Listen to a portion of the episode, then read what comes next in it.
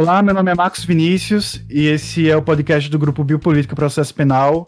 Hoje eu trouxe dois convidados novos, membros do grupo, para apresentar a pesquisa da Carol, que envolve tráfico de drogas e a ordem pública, a tão famosa ordem pública. Então eu peço que eles se apresentem agora, por favor. Olá, meu nome é Ana Carolina Guedes e eu sou membro do Biopolítica Processo Penal. Olá, eu sou o Hugo e sou membro do Biopolítica, professor da UFAL e da UNIT.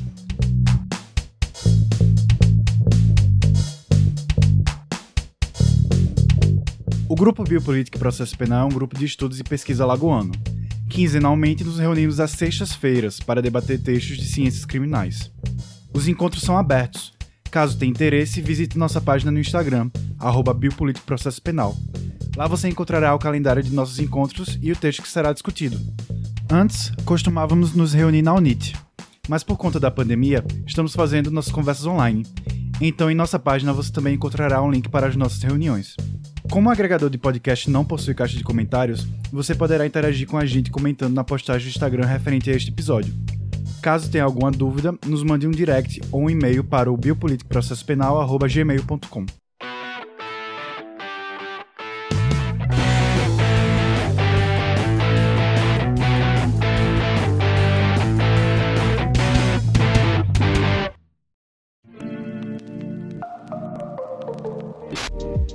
O Guinho, por que a gente fala tanto de tráfico de drogas? Já é, acho que, o terceiro episódio que a gente só fala sobre esse crime. É, e eu, óbvio que eu tô pedindo para você resumir uma política pública secular, mas inspirado em 240 caracteres, porque o tráfico de drogas é o nosso assunto preferido. É, realmente tem tanta coisa para se falar sobre política de drogas que não deixa de ser um desafio tentar resumir, mas a resposta para o porquê de ser um assunto recorrente, eu diria que é até muito simples.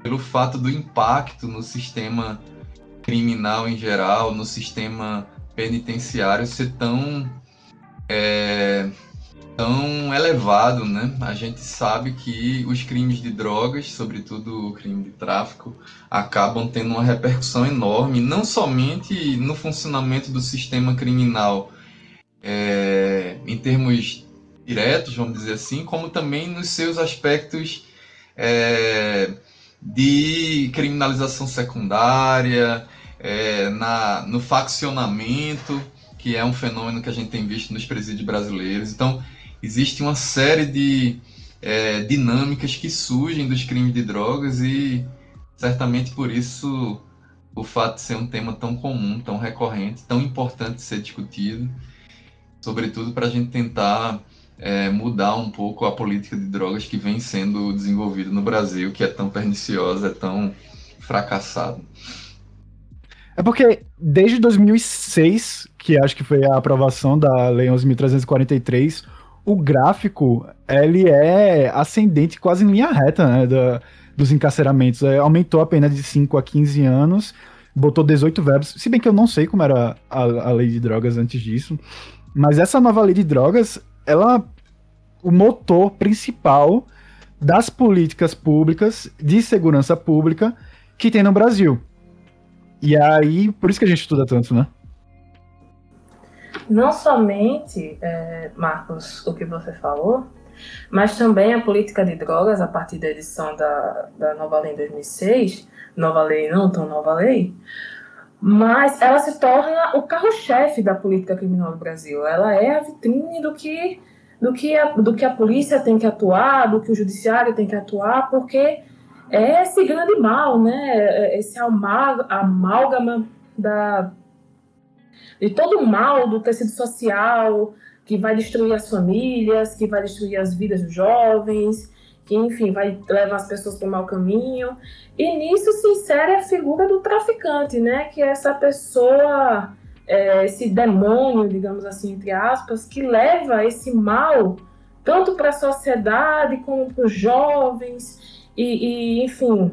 E também essa questão dessa figura, né? Essa esse mal a ser combatido a todo e qualquer custo. É, é exatamente isso que eu ia perguntar para os dois. O traficante, ele é aquela pessoa que comete os 18 verbos do, do artigo 33, ou o traficante é outra pessoa. É, é, é o, o Papai Noel ao contrário, é aquele que traz o mal para os lares da família brasileira, da boa família brasileira.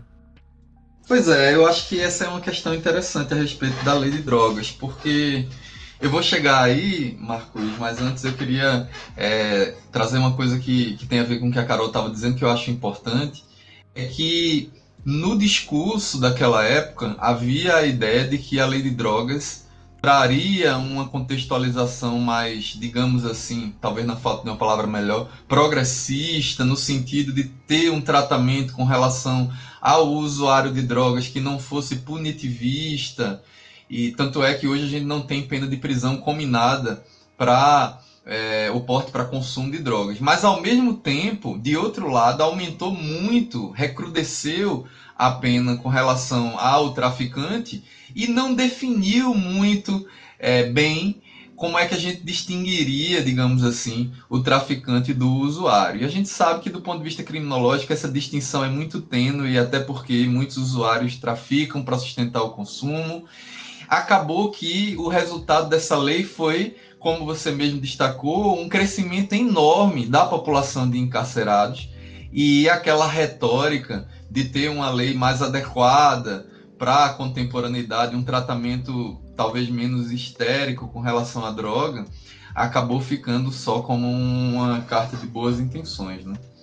Não, exato. É, existe aquele vão enorme entre o que está na lei e aí é o artigo 28 falando, ó, porte para uso é consumo, não tem pena. Mas se você plantar, vender, portar para vender, blá, blá, blá, isso é tráfico. E aí no final quem é que vai decidir? beleza, o juiz, ao final do processo, ele decide. Mas até o processo é um caminho muito longo. Muito longo, que inclusive começa com os policiais, né?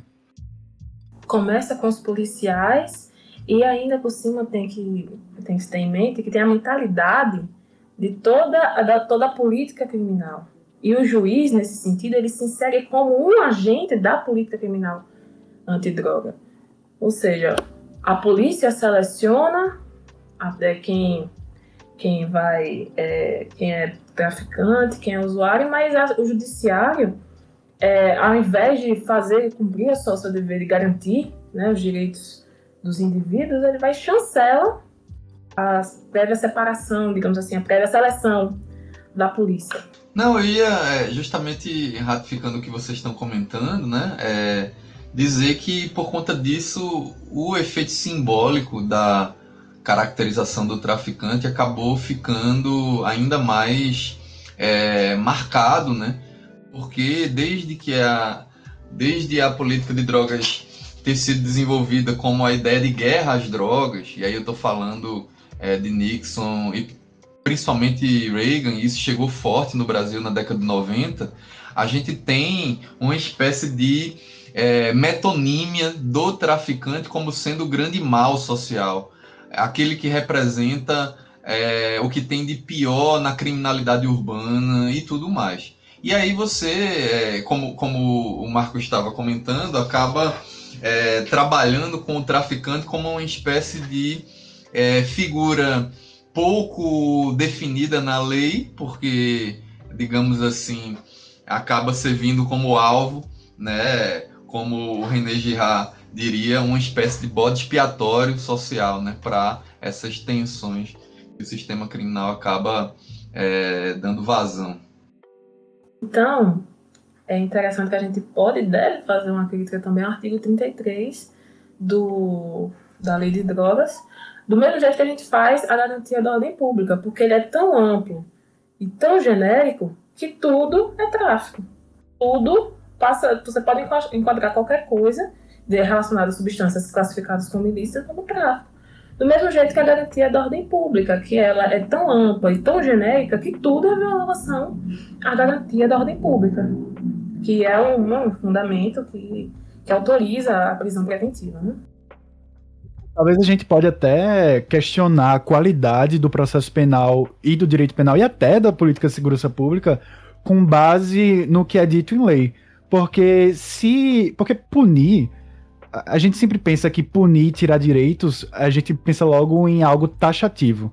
Até não só no direito penal, mas no direito civil mesmo. Quando existe alguma norma que ela retira direitos, normalmente ela coloca um rol taxativo dos direitos que ela pode tirar. E o penal, assim, é o ramo do direito de tirar direitos, né?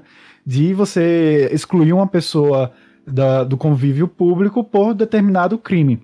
E se você coloca a lei é, de um jeito muito aberto, e aqui eu digo, como a Carol falou, do artigo 28 ao artigo 33 e da ordem pública, a gente está deixando. É, a gente coloca termos muito abertos para, no final, colocar na mão de um determinado grupo de pessoas a condução daquelas que serão presas, né? No caso, os policiais, eles decidem quem é traficante ou não, e os juízes, eles decidem quem merece a segregação cautelar ou não. E aqui eu já adianto uma crítica, que eu lembro que eu acho que foi a Auri que disse, que a ordem pública, ela é inconstitucional. Porque se você pegar lá o rol de, de motivos para uma segregação cautelar, todos eles protegem um processo, né? Todos eles protegem o processo. Aplicação da lei penal, é, blá, blá, blá, blá, que eu esqueci agora. Mas a ordem pública não protege o processo, ela protege a sociedade. Ou seja, o juiz, quando baseia a, a segregação cautelar, ou seja, uma prisão antes da sentença, ele está protegendo a sociedade, que é uma função da pena. Entende?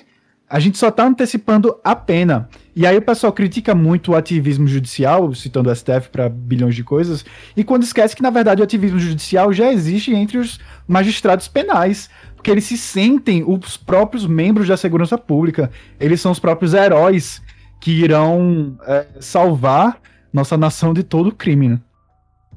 Sim, é muito complicado porque, de certa maneira, o sistema acaba funcionando como uma verdadeiro, um verdadeiro maquinismo de punir, né? E, e, isso faz com que a gente não tenha como pensar a política criminal, senão a política de drogas, política criminal de drogas, senão como é, um, um, mecanismo é, integral, né, digamos assim. Por, é por isso que a descriminalização é, parece ser uma política bastante adequada, porque enquanto a gente tiver esses efeitos simbólicos, a polícia normalmente funcionando apenas por meio de flagrantes, a distinção entre é, usuário e traficante muito tênue, até por conta dos 18 verbos lá do artigo 33.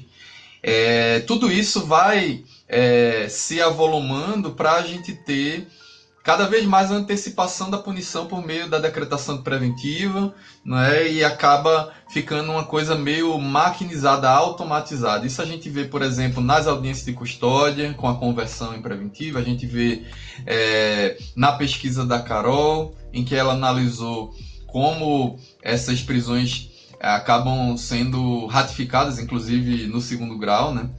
Até por conta dessa ideia vaga e imprecisa de garantia da ordem pública. É quase como um coringa semântico, né?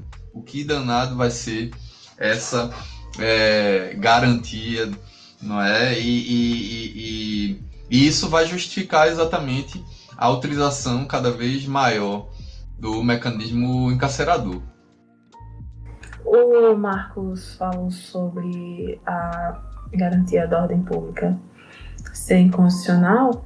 E aí me veio em mente é, logo a, a exposição de motivos do Código de Processo Penal vigente, que inclusive eu recomendo a leitura para qualquer pessoa, até porque todas as leis têm que ter exposição de motivos, né? E nela você encontra que, eu vou fazer uma citação, com relação à ordem pública se fala não se pode continuar a contemporizar com pseudo-direitos individuais em, prejuízo do bem comum. A prisão preventiva, por sua vez, desprende-se dos limites estreitos até agora traçados até a sua admissibilidade. Ou seja, quando se pensou na garantia da ordem pública, quando se inseriu a garantia da ordem pública dentro da processualística penal, pensou-se justamente tipo, não, as pessoas que estão sendo investigadas elas têm direito mais. E direito demais esse de responder o processo em liberdade e dessa tal presunção de inocência? Não, não, nós temos que, que restringir, nós temos que colocar essas pessoas que representam o mal, que representam um perigo concreto à sociedade, apesar de não terem sido julgadas, enfim. E essas pessoas têm que ser já de pleno retiradas do convívio social porque para assegurar uma, uma plena aplicação da lei penal desde já.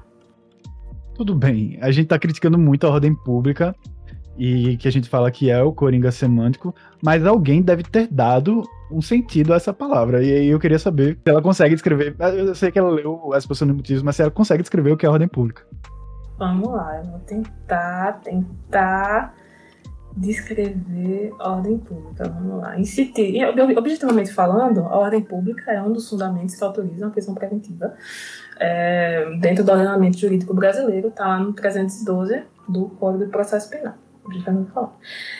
Tentar descrever a ordem pública é uma tarefa tão complicada que eu passo um capítulo do TCC só tentando fazer isso. E no final das contas eu digo, é vago, é genérico, não tem descrição, e tanto, tanto não tem descrição, tanto não tem é, um fundamento objetivo assim em, em seu cerne, que é o fundamento preferido de, de, é, de utilização nas prisões preventivas, justamente por você conseguir caracterizar qualquer coisa como essa tal de ordem pública, como esse tal clamor público, como esse tal temor público, você consegue enquadrar tanta coisa que a descrição é muito, muito difícil. Quer tentar um chute, Hugo? Não, é realmente o que Carol falou. Na verdade, parece ser um conceito feito para não ter definição, né? No sentido de definir, ou seja, de chegar a um, afinal de contas, a uma ideia fixa. Porque a ordem pública a gente acaba, e por isso a pesquisa de Carol é tão interessante, porque ela vai verificar é, o significado dado à ordem pública nas decisões, e aí a gente vê as explicações variando em torno de várias então é o redundante aqui, variando em torno de uma pluralidade de circunstâncias, acaba indo às vezes para aspectos morais ou aspectos de uma ideia de pacificação social, sendo que não se leva em conta que o crime de tráfico de drogas nem mesmo é um crime violento e que tem vítima absolutamente abstrata, né? Um crime e afetaria é, a saúde pública. Então é uma ideia muito abstrata, muito construída artificialmente. Fica ainda mais difícil a gente observar, não é, essa ideia de, de quebra da, da ordem pública e de como a prisão garantiria essa pretensa ordem pública. É tudo muito muito complicado e acaba servindo mesmo como um subterfúgio para essas pulsões de criminalização que a gente sabe que estão bastante presentes no nosso sistema né, criminal. Bem, tentando ajudar um pouco a tentar fazer uma caracterização com a conceituação do que é, se pode, a gente pode dizer que essa garantia da ordem pública, pelo que eu analisei nos, nos julgados, é muito aqui no TJ, na Câmara Criminal do TJ, eles utilizam a ordem pública como assim evitar que aquele indivíduo que está sendo processado volte a cometer novo delito. A gente, nós vamos evitar que essa pessoa cometa um novo delito. Então, para garantir a ordem pública, visando a sociedade, vamos retirar esse, esse indivíduo por receio de uma reiteração delitiva. Esse é, essa é a forma, assim, digamos, do, do pensamento que é muito, que é mais utilizada para manter a prisão preventiva. Agora, com relação ao conceito, realmente vamos deixar, vamos deixar aberto, porque é bem difícil.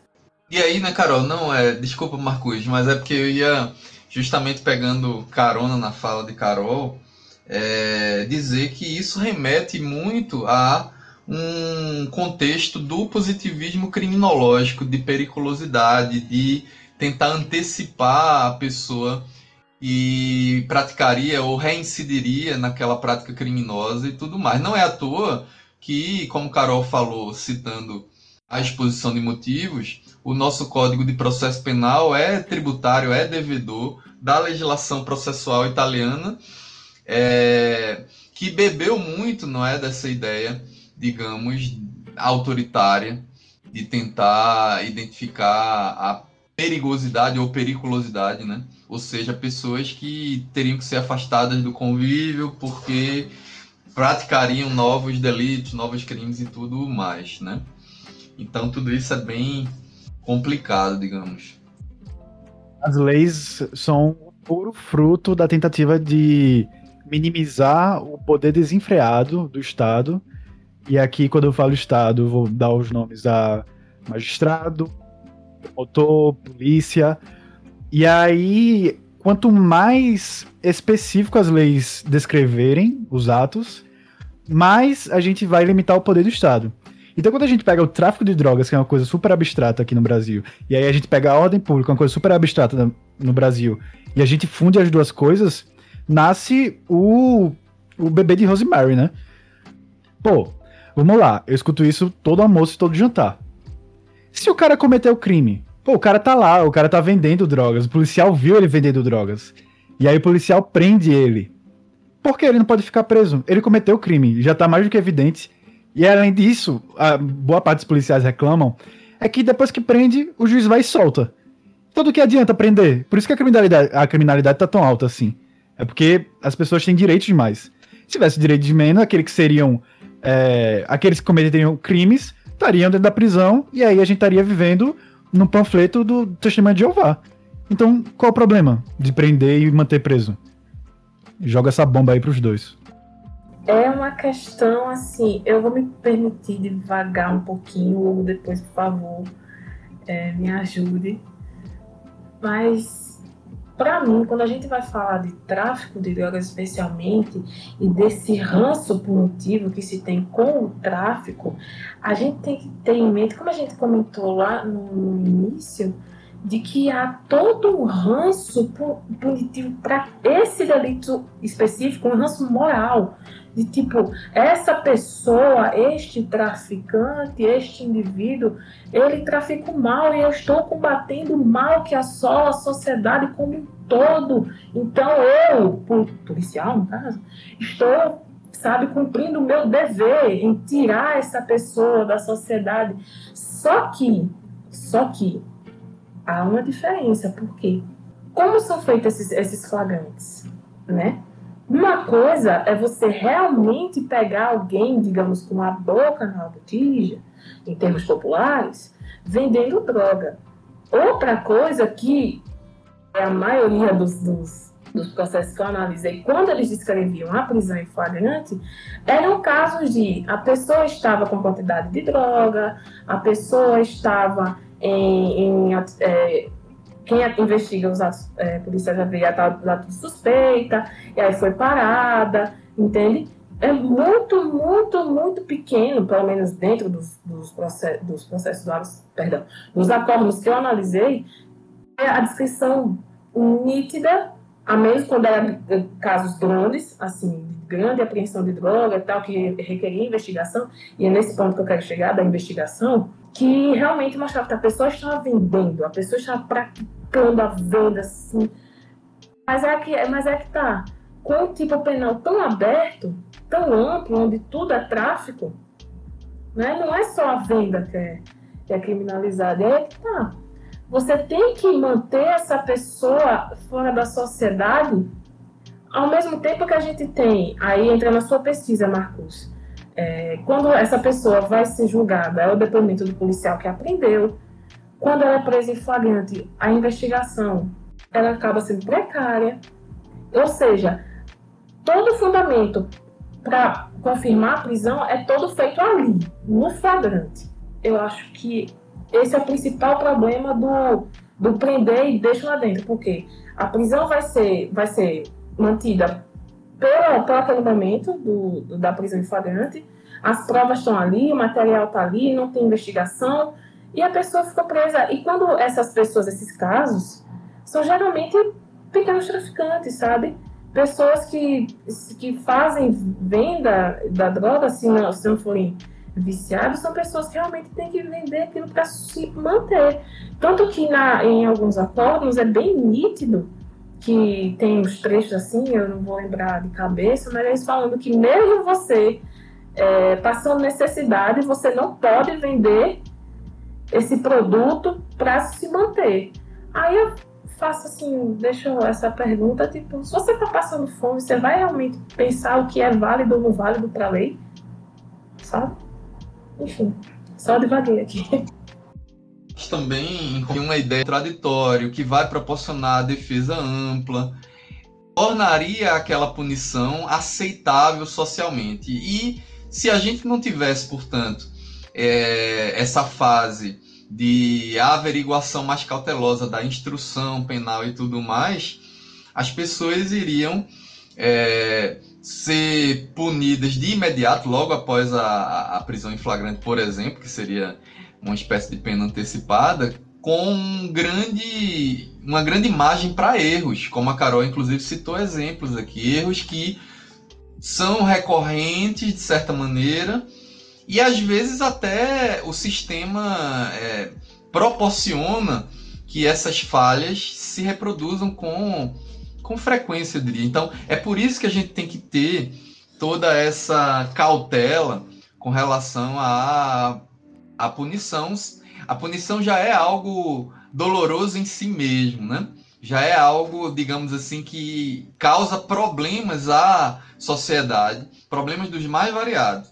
Mas se é para imputar uma punição, que ao menos se tenha essa, esse cuidado, né? Porque senão você estaria antecipando bastante.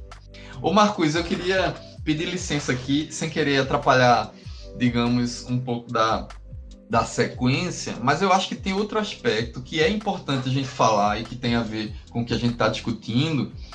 Porque, veja, é, o pessoal que está nos ouvindo aí deve estar tá pensando, poxa, a gente está falando e criticando né, a questão da garantia da ordem, da prisão preventiva, mas a pessoa não estava traficando. Bom, enquanto ele está preso preventivamente, não sabemos ainda. Mas vamos supor que sim. E aí vem o problema. É exatamente isso que eu quero chamar a atenção. Existe uma ideia que é quase intrínseca na sociedade de que a droga em si é algo absolutamente nefasto. E sim, a droga, quando usada abusivamente, obviamente que pode causar problemas. Mas existe uma série de questões importantes da gente dizer aqui. Primeiro, a questão das drogas tidas como ilícitas é algo extremamente arbitrário, na medida em que a humanidade convive com o consumo de substâncias desde sempre e a gente vai na arqueologia e vê, a gente vai é, na refletir sobre o uso milenar de certas substâncias, inclusive algumas psicotrópicas, não é? Então, politicamente, às vezes algumas dessas substâncias são tidas como ilícitas. Me parece que foi o que aconteceu por exemplo, com a maconha e a cocaína, mais ou menos na virada do século XIX para o XX, ou um pouco mais tarde, a depender do contexto, e isso redundou depois na conhecida guerra às drogas. Então, na verdade, são pretextos para outras pautas políticas, porque a droga em si, ela pode ser, e é de fato pela sociedade, consumida, seja recreativamente, etc., mas também abusivamente. Mas o problema não é a droga, e sim o contexto de como ela está sendo consumida. Logo, criminalizar acaba criando um problema muito maior do que, por exemplo, se a gente convivesse de outras maneiras com o eventual consumo abusivo de certas substâncias. Porque aí a gente poderia dar um tratamento sob a ótica da saúde ao invés de você criminalizar, porque aí você gera é, o fortalecimento e o empoderamento de grupos criminosos, que é o que tem acontecido no Brasil da década de 80 para cá, né? com a criação de facções que é, vivem em grande parte baseadas no lucro do tráfico. Então imagine se as substâncias fossem controladas ou toleradas sem a criminalização, você teria um esvaziamento da lucratividade desses grupos que, de certa maneira, se relacionam com boa parte da violência criminal hoje no Brasil. Então, você teria condições de chegar às pessoas que têm um uso, digamos, é, abusivo e tentar oferecer uma resposta eficaz. Sempre lembrando que pesquisas indicam, eu cito, por exemplo, Carl Hart, que é um pesquisador bem interessante, um neurocientista, que consegue comprovar com suas observações que muitas vezes a ideia que se tem da droga, etc., ela é um pouco é, matizada quando a gente vê que o consumo abusivo normalmente está relacionado à segregação e marginalização dos usuários e não da droga em si. Eu repito, não estou aqui, não estamos, né? Eu também li o trabalho de Carol, querendo relativizar eventuais problemas de consumo de droga. O que a gente está dizendo é que essa política de criminalizar não é a mais indicada e está gerando outros problemas, porque a demanda pelo consumo de drogas continua existindo e eu diria que, inclusive, o proibido seduz. Né? Existe essa demanda por aquilo que é pouco acessado, enfim. Mas eu estou já falando, mas é só porque eu acho que esse outro aspecto que está acoplado, né? é importante a gente chamar a atenção. Né? Não é que a gente esteja é, somente olhando um lado da questão, mas sim apontando talvez para o grande problema que é a criminalização em si. E a gente poderia estar tá lidando com o, é, a presença da droga na sociedade de maneiras muito mais menos histéricas, mais razoáveis e certamente mais democráticas, né? é que a forma como a gente lida com a política de, de, de drogas, essa guerra às drogas, né? Que a droga segue, vencendo ano após ano, é também o seguinte: essa, esse instrumento droga hoje ele é utilizado para controle social, porque pode ter certeza que o, a polícia, quando vai chegar para prender na grota do Rafael, que é a periferia aqui de Maceió, caso alguém esteja ouvindo não seja, não seja de Maceió, não é do mesmo jeito que chega na Ponta Verde. A gente sabe que tem drogas em todos os endereços. Se você buscar nas drogas, tem. Se você buscar na Ponta Verde, tem. Na Jatiuca, tem. Mangabeira, Estela Max. A gente sabe que droga tem em todo lugar. Mas por que as pessoas que são presas, coincidentemente ou não, são as marginalizadas, são as pessoas pretas, são as pessoas pobres? Por que será? Que são essas pessoas que estão segregadas preventivamente por tráfico de drogas aqui e posteriormente serão as condenadas por tráfico de drogas aqui em Alagoas. E no Brasil também, mas. Exatamente isso. É como uh, tentar afastar ao máximo a ideia que eu espero que o ouvinte não tenha tido da gente, que a gente acha que a política, a política criminal contra as drogas é uma coisa acidental, né? Como se, por exemplo, a gente mostrar para os nossos governantes que a maconha deixa a gente com fome e faz a gente rir, iria despertar um conhecimento na cabeça dele e falar: rapaz, então vou descriminalizar. Quando, na verdade, é, a política criminal de drogas ela tá dando muito certo. Se ela ainda tá proibida, é porque ela tá dando certo. Não pra gente, para outras pessoas. E aí, inspirado no que a DJ Laurinha Lero fala no podcast é, respondendo em voz alta, quando você não sabe quem é o culpado, você para e pensa, quem é que tá lucrando com isso? E aí, imediatamente, a gente consegue identificar quem são os verdadeiros culpados por tantas mortes nessa guerra às drogas. E aí, enfim, racismo pesadíssimo. É, outra questão também é, envolvendo tudo isso é, em relação ao traficante, e já foi dito no episódio com a Laura, é a figura do mala, né? O mala, é, que é um linguajar, eu acho que é bem alagoano, ele é exatamente aquele cara que tem jeito de mala, ele fala que nem mala, ele anda que nem mala, ele mora onde mala mora. Então quem é o mala? O mala é o negro. O mala é o cara que o policial olha e fala, esse é o traficante. Por quê? Porque ele tá no lugar errado. Ele não devia estar tá nesse bairro nobre. Ele devia estar tá no bairro de mala. E aí a polícia serve como esse aparelho é, fascista que vai defender os interesses da classe superior. E o juiz é quem? O juiz é aquela classe que não é nem proletariado e nem burguês. Ele é a classe que ganha mais porque defende os interesses dos burgueses. Então a política de drogas, ela tem dono e ela tá dando certo. Entende? Ela não é uma coisa acidental. Não é porque o, os deputados não conhecem os valores terapêuticos da maconha. Não é isso. Eles podem até conhecer, mas não é interesse deles liberar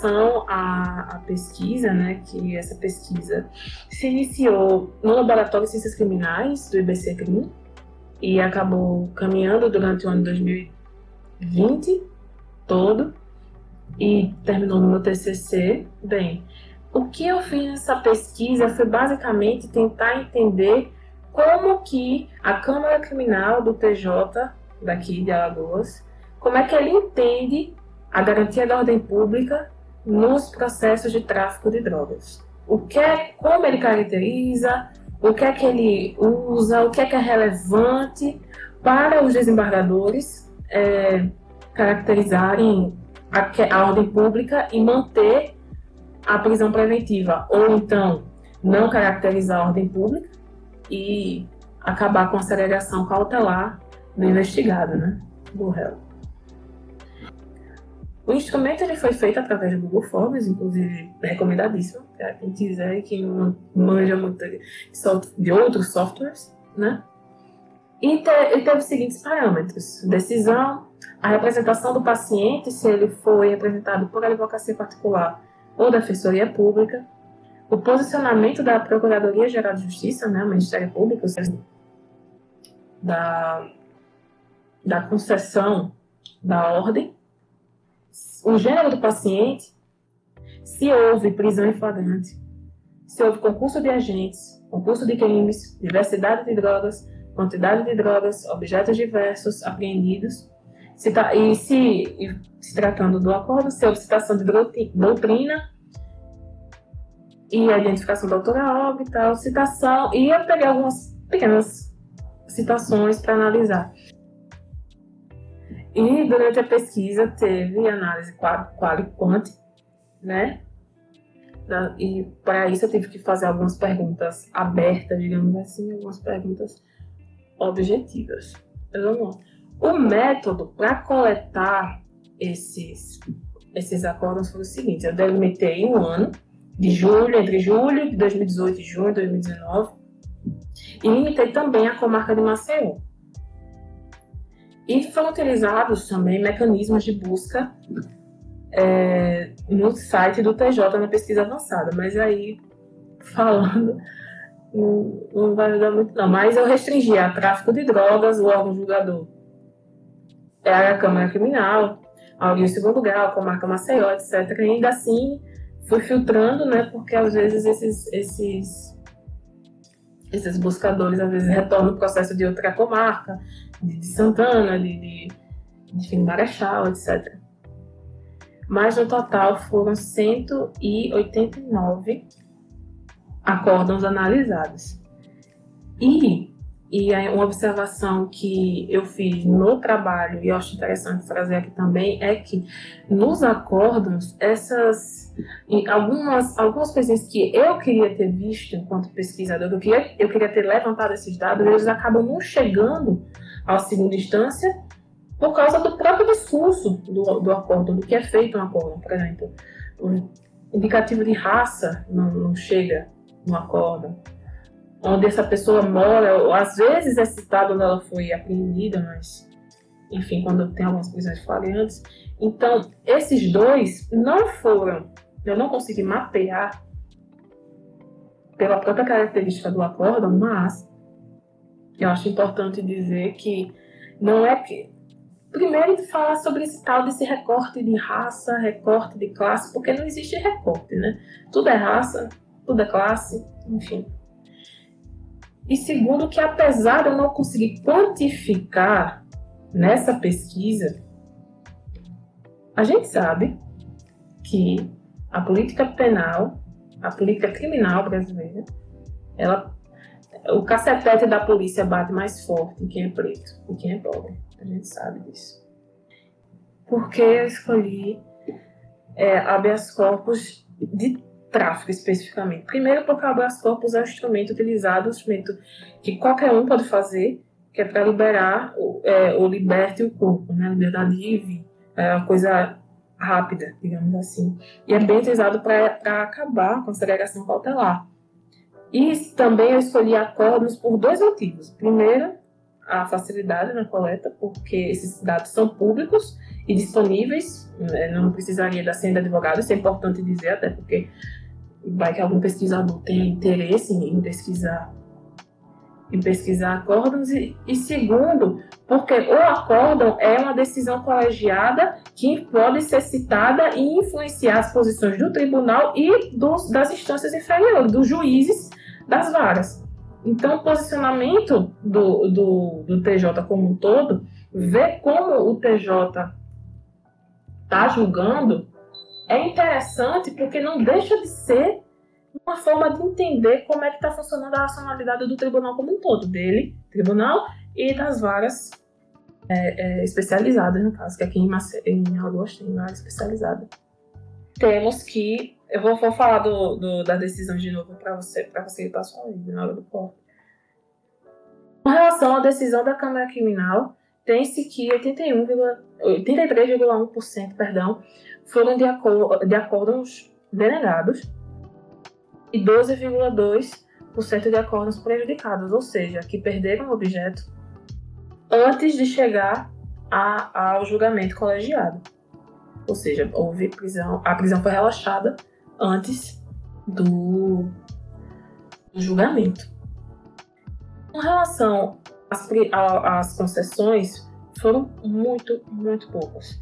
Apenas 2,6% foram parcialmente concedidas e esse dado de 2,6% é interessante porque a maioria eram mulheres que foram beneficiadas pelo habeas corpus coletivo de São Paulo para as grávidas, para as, não, perdão, para as mães de crianças menores de 12 anos. Então, esse é esse dado que é bem interessante. 1,1, e só 1,1% foi totalmente concedido. E quando é concedido, geralmente é para substituir pelas medidas cautelares diversas da prisão do artigo 300, 319 do Código do Processo Penal. Com relação ao parecer da Procuradoria de Justiça, eu acho que esse dado aqui é bem interessante, porque o Ministério Público pediu pela denegação do habeas corpus em 93,9% dos processos, enquanto apenas 3,1% pediam a concessão do habeas corpus. E é interessante notar que quando o Ministério Público pedia em seu parecer pela concessão do habeas corpus, tanto total como parcial, geralmente o magistrado seguia o parecer do, do Ministério Público. Então, isso é bem, bem, bem interessante. Outro dado também é que, é, apesar de, de, da representação do paciente não ter necessariamente um, refletir em se ele vai ser solto ou se ele vai continuar preso, mas 71% dos, dos, dos processos tinham como representação a Defensoria Pública, enquanto 28,7% eram por advogados particulares. Então, apesar de que eu me lembro dos comentários do Hugo com relação a, a gente não conseguir dizer que necessariamente 71,3% são pessoas de baixa renda, porque quando você está numa situação de empresa, a gente é, as pessoas correm atrás de, de, de, assessoria particular, etc. As pessoas realmente tentam né, ter um advogado quando, quando é possível. Não tô, e com isso eu não quero é, menosprezar a Defensoria Pública do Estado, longe disso. Mas a gente pode dizer, porque a Defensoria Pública daqui ela tem o, o teto de três salários mínimos. A gente pode dizer que pelo menos 70% dessas pessoas não, não tem condições financeiras de é, pagar um advogado. Com isso, eu estou querendo dizer que são pessoas em vulnerabilidade vulnerabilidade social. Né? Não quer dizer enfim, que, as pessoas, que as pessoas que pagaram advogado não, não esteja em vulnerabilidade social. Né? Com relação ao gênero do paciente, também a maioria esmagadora do gênero masculino. Infelizmente, não dá para mensurar a idade. E com 87,2% de presos masculinos e 12,8% de presos do, do gênero feminino. E aqui é importante dizer que não houve é, é, indicação no acórdão se houve algum, algum preso ou presa transgênero. Não houve essa indicação no acórdão, então não tive como fazer essa mensuração. Então acho importante mencionar isso. E com relação à prisão em flagrante, é onde se inicia geralmente o processo de droga, como a gente comentou anteriormente. Então, 89,6% dos processos começaram com a prisão em flagrante. E apenas 10,4% tinham alguma investigação preliminar antes do mandato de prisão. Com relação ao concurso de agentes, eu contabilizei da seguinte forma: se era se o processo tinha dois réus ou se era mencionado que havia outras pessoas com ele no acordo, com ele o, o paciente do habeas corpus. Nesse sentido, foram 80,5% de, de pessoas com em concurso de agentes e 19,5% que não. E com relação ao concurso de crimes, a maioria também estava em concurso de crimes, é, em, que significa 76,2%. E, e os crimes mais comuns, né, de maior frequência, as pessoas são organização criminosa, porte, porte ou posse de arma legal de fogo, associação para o tráfico, corrupção de menores, resistência, ameaça, posse ilegal de munição, posse ilegal de artefato explosivo e só, um, só uma ocorrência de homicídio. E aí a gente chega na parte que se trata da droga em si. A gente estava falando do paciente, da pessoa que está como, como réu nesse processo, o investigado. Mas agora chega nas drogas, porque quando eu fui analisar a quantidade de droga, eu esbarrei num, num problema metodológico, porque geralmente não há, geralmente não há descrição em quilos do, da quantidade de droga apreendida. Tem-se muitos termos como trouxinha, pacote, saco, pinos, bombinhas, pedrinhas, garrafas. Tudo isso dizendo que essa pessoa estava com determinada quantidade X desse, desses, desses produtos que continham e continham droga. E também devo, devo destacar que 32 acórdãos não traziam a quantidade de, de, de, droga que foi apreendido, que justificava a segregação cautelar. Então, dos acórdãos que foi possível mensurar a quantidade em quilos da droga apreendida, 62 foram em quantias inferior a meio quilo, a 500 gramas. E, 20, e 26 desses, desses casos foram onde houve prisão de 1 grama a 100 gramas. Interessante. Entre os casos que teve a prisão de, de 501 gramas a 1 quilo, foram 28 e acima de 1 quilo, 39. Mas essa mensuração acabou sendo prejudicada pelo que eu comentei. Mas, e com relação à frequência de drogas, a frequência que as drogas apareciam, perdão, nos, nos acórdons, diz que a mais citada, a, a que mais, levou a prisões foi a maconha, a cocaína e o crack.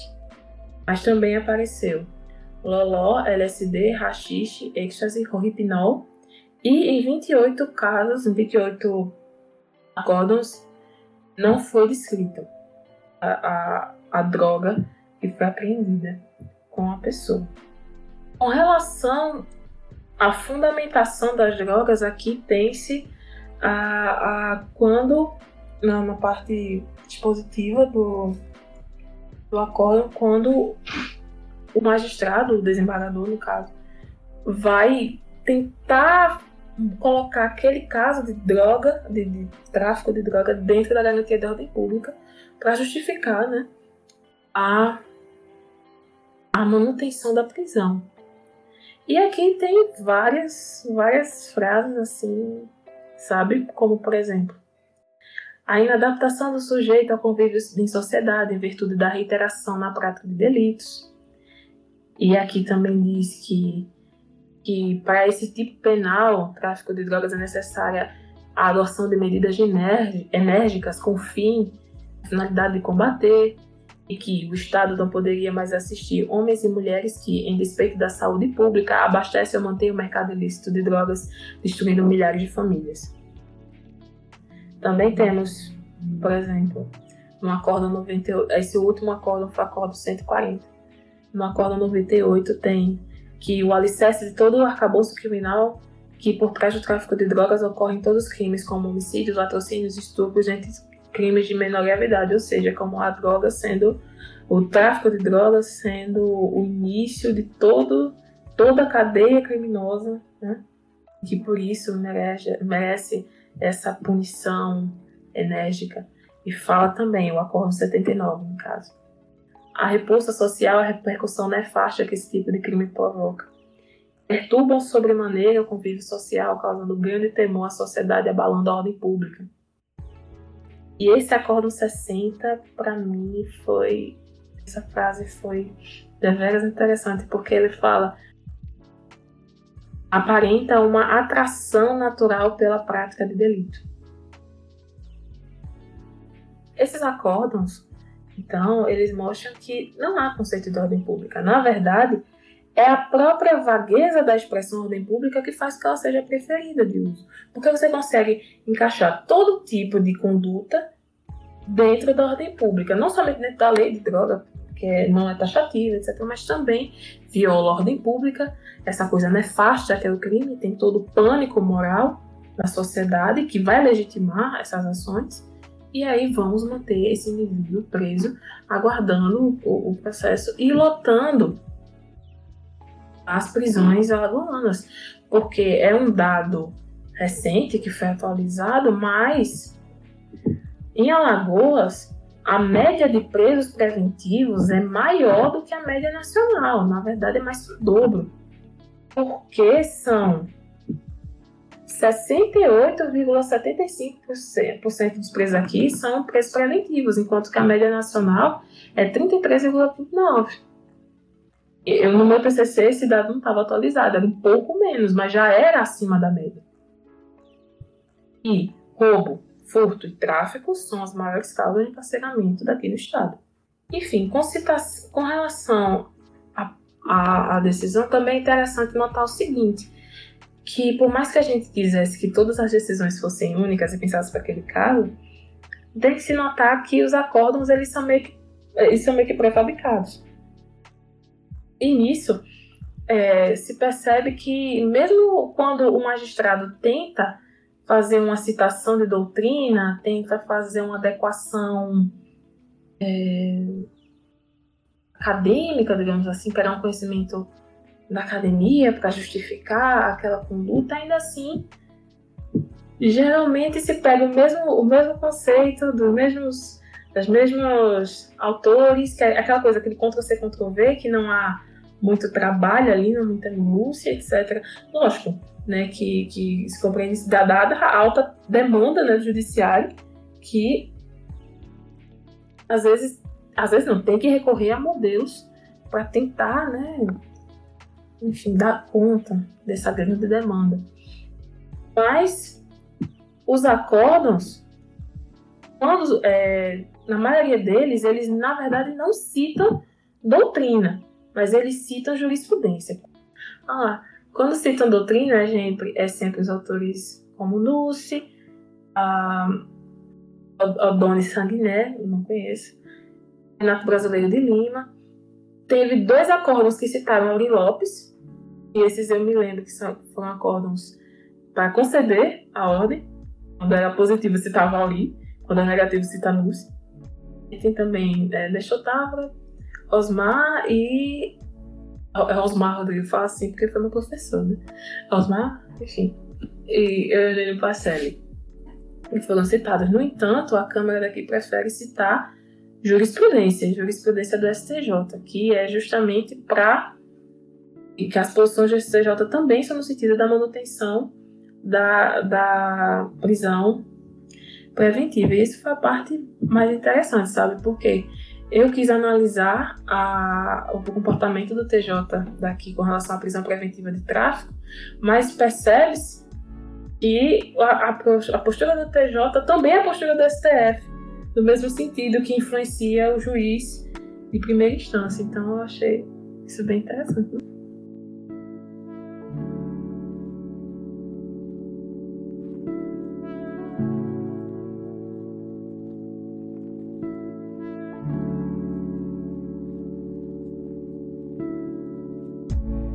Pô, quando eu tava. Eu tava anotando aqui os teus dados, né, os que me chamavam mais atenção. E aí, quando você falou atração natural, eu me arrepiei todo, velho. De verdade. Tipo, caraca, os caras não tem mais vergonha. Não, não, não tem mais vergonha. Mas, enfim. Teve uma consideração da banca que foi muito interessante, que foi do professor André, que ele falou quando eu, eu, acabei não comentando anteriormente, mas todas as decisões elas foram é, do relator e não havia voto contrário. Ou seja, é o relator decide e os outros desembargadores falam: tudo bem, vamos seguir. Não houve decisão contrária em nenhum dos acordos. Ou seja, a, a voto, todas as decisões foram unânimes. Isso foi 189 acordos, todas as decisões unânimes. Acende aquele alerta vermelho. Isso aí vai ao encontro do que Manuela Abá pesquisou na dissertação do mestrado dela, só que a realidade de Pernambuco, mas é muito muito semelhante, porque é como se fosse, ela chama de julgamento em linha de montagem, né? Ou seja, há uma espécie de dinâmica na qual o, as divergências elas estão ausentes, salvo exceções. O relator ele vai é, definir pela manutenção da prisão, não vai conceder né, a liberdade e os demais que estão lá votando vão simplesmente seguir. Isso é bem interessante de, de perceber, muito embora muito lamentável e decepcionante, porque a gente não está tendo uma análise mais primorosa, né? Mas é interessante perceber que essa dinâmica ela está presente em outras religiões, inclusive aqui, como, como a Carol conseguiu identificar, né? Hum. Não, so, não somente aqui, como também com a pesquisa do Marcelo Semer, que também é nessa mesma linha, essas mesmas, apesar de ser no, no Rio, pesquisa dele. É São Paulo. Eu não sei São não. Paulo, São Paulo, São Paulo. Ele pega sentenças de vários lugares, várias regiões. Enfim, a tese a... dele é, é, ele, ele defendeu na USP, mas ele pega de várias regiões. Né? Sim, mas, é, mas os resultados também seguem pelo mesmo, o mesmo caminho, ainda que é, olhando apenas para Alagoas, os processos de aqui. Interessante é que o Marcelo Semer virou desembargador um dia desse, né? Ainda bem, pelo menos a gente tem um garantido lá dentro. Mas, vamos lá, eu acho que o meu maior problema é, observando essa pesquisa é que a gente tem um certo um certo sistema paternalista e aí eu penso mais em autoridade de pai mesmo. Porque, veja, existe os juízes de primeiro grau, que eles, entre várias aspas, possuem uma certa criatividade para julgar os casos e para colher as provas e para. É, uh, como é que se fala? Individualizar os casos que eles estão julgando e aí tem os juízes de segundo grau, os desembargadores, que eles servem para revisar a, tudo que tá embaixo e que tá, tá errado de alguma forma. Aí tem o terceiro grau e aí tem o STF. Só que isso deixa todas as decisões muito rígidas, porque ninguém quer ter a sua decisão reformada. Então, o que vem de lá de cima, a maioria da, das, das intenções que vem de lá de cima, elas são reproduzidas lá embaixo. Então, o que eu vejo é o, como se o Tribunal de Justiça de Alagoas estivesse dando um mau exemplo para o seu filho, que são os magistrados, sabe? Quando eles pegam uma coisa, uma coisa errada que um magistrado do primeiro grau faz e aí passa a mão na cabeça, ele tá dando incentivo para que aquilo que tá errado continue a, a ser feito. Mais ou menos nesse sentido bem paternalista mesmo. me parece que talvez seja até mais do que isso que você está dizendo, porque você está falando mais ou menos assim: é, o segundo grau acaba ratificando certos problemas que existem nas decretações de prisão preventiva e isso tem um efeito estimulador. Mas olha que interessante que eu noto. É, os magistrados pautam o critério de, digamos, acerto das suas decisões a partir da manutenção ou não pelo TJ. Então há um ciclo vicioso completo, porque não é só o fato de os desembargadores ratificarem esses problemas, mas também, na medida em que fazem isso, os próprios magistrados talvez acabam ficando em uma espécie de ponto cego, não, não, não veem mais que existem questões a serem resolvidas simplesmente porque o tribunal está mantendo essas mesmas decisões. Então há um efeito estrutural aí que é muito prejudicial né, para o sistema. Pegando uma análise meio psicanalítica Neogênesis Evangelion, se o meu pai ele tem daddy issues, ele vai projetar esse daddy issues em mim e eu vou ter daddy issues, entendeu? É, é exatamente esse ciclo vicioso de legitimação, legitimação e problema, e problema, e problema, e aí torna esse caos. Marcos, Vá, fale. Fale, fale, fale. É só para dizer, é dizer que esse, esse issues, eu não sei se esse issues está no tribunal ou na política criminal e o, e o, e o tribunal e, enfim, todo o sistema de justiça acaba sendo é, influenciado por esses daddy issues. Eu não sei se é necessariamente o TJ se é o sistema de justiça que tem daddy issues com a política criminal, sabe? Porque são todas engrenagens do mesmo sistema, esse retroalimento, etc. É que eu tô estagiando na Defensoria Pública exatamente na parte de segundo grau. Então eu faço os recursos dos habeas corpus que são denegados. Então alguns dados que a Carol trouxe, eu fiquei impressionado porque eu pensava que era muito mais. É, a, a, impressão que eu tenho é que todos os acordos são denegados. É, na, normalmente, no começo da semana, minha chefe, é, doutora Ronivalda, excelente, ela manda uma lista gigantesca de habeas corpus que foram denegados para eu analisar e para saber se tem a viabilidade recursal, enfim. E aí eu faço uma certa triagem, é, qualificando os habeas corpus com a fundamentação que eles têm. E aí, em primeiríssimo lugar, primeiríssimo lugar, é a fundamentação inidônea do decreto prisional. Em segundo lugar, o excesso de prazo na formação da culpa, ou seja, a pessoa está presa por muito tempo. E aí, os prejudicados são vários também, realmente, a perda do objeto, porque o juiz de primeiro grau, o que acontece? Ele revoga a prisão mediante o cumprimento de medidas cautelares e é, habeas corpus que foi concedido. Teve uma hora que a, Carol ela falou um pouco lento, eu pensava que ela ia falar assim. E quando tem habeas corpus concedido, a gente comemora. Eu jurava que ela ia falar isso. Porque é exatamente isso que eu faço.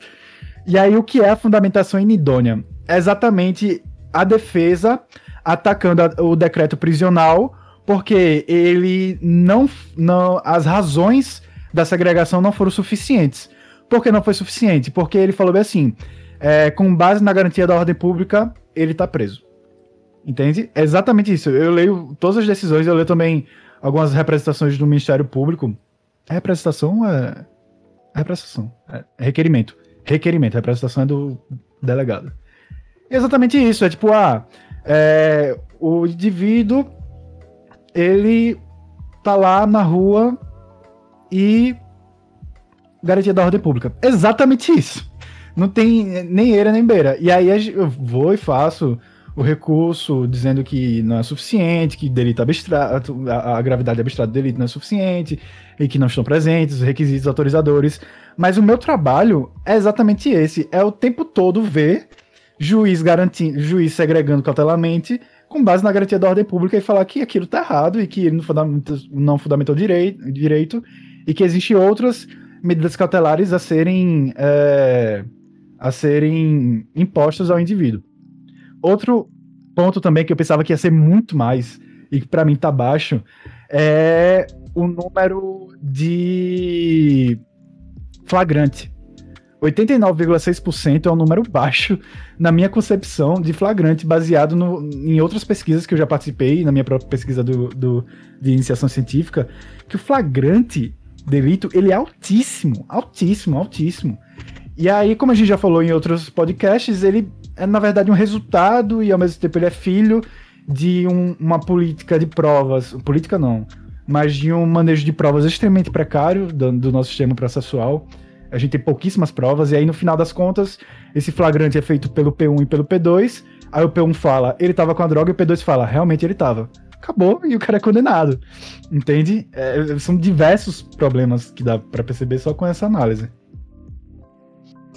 Mas eu não acho, é, Marcos, que, que exista, digamos, uma divergência com relação. É que nesses casos de flagrante, e as outras pesquisas do grupo, inclusive, dão a entender que o número é maior, né?